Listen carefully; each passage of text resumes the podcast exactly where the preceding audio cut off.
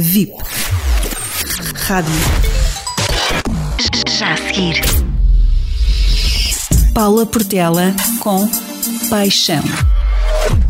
Ela fugiu da guerra. Trazia na bagagem apenas algumas roupas, os dois chihuahuas, garrafões de água e um misto de medo e coragem que a empurrou para conduzir durante dois dias até chegar a Bruxelas.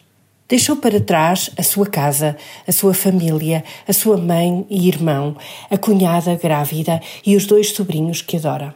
Temos uma ligação especial. É como se a conhecesse desde sempre. Quando nos encontramos em abril, numa pequena localidade nos arredores de Bruxelas, foi como reencontrar a família. Fomos com a caravana e estivemos com ela durante três dias. Cozinhamos as refeições, tomamos o pequeno almoço, fizemos compras, passeamos e fomos passear num parque perto do local onde vivo. Foi quase como um retiro. Ali estivemos, os três, conversamos de coisas banais e também dos projetos para o futuro. Sei que lhe levamos uma paz e serenidade que precisava.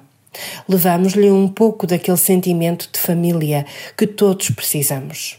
Estava a morar com uma senhora que se disponibilizou para receber ucranianos, mas nem sempre a convivência é fácil, especialmente porque a senhora incendiou a cozinha poucos dias antes dela chegar e por isso nem sequer podia cozinhar.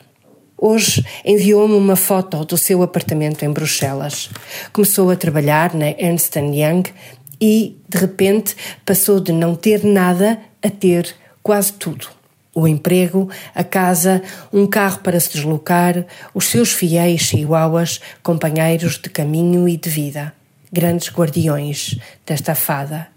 É isto que me faz acreditar que tudo é possível, que os milagres acontecem, que existe gente muito boa no mundo e, sobretudo, que criamos a nossa realidade através dos nossos pensamentos.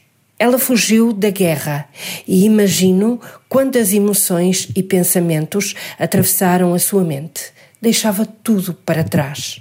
E como ela, tantos outros, tantas outras mulheres e crianças e homens que ali ficaram a combater. Mas há uma coisa que ela sempre me disse: Nunca estou sozinha. Sei que a vida me está a ensinar alguma coisa e eu mantenho-me positiva, esperando e confiando e sempre mantendo a minha fé.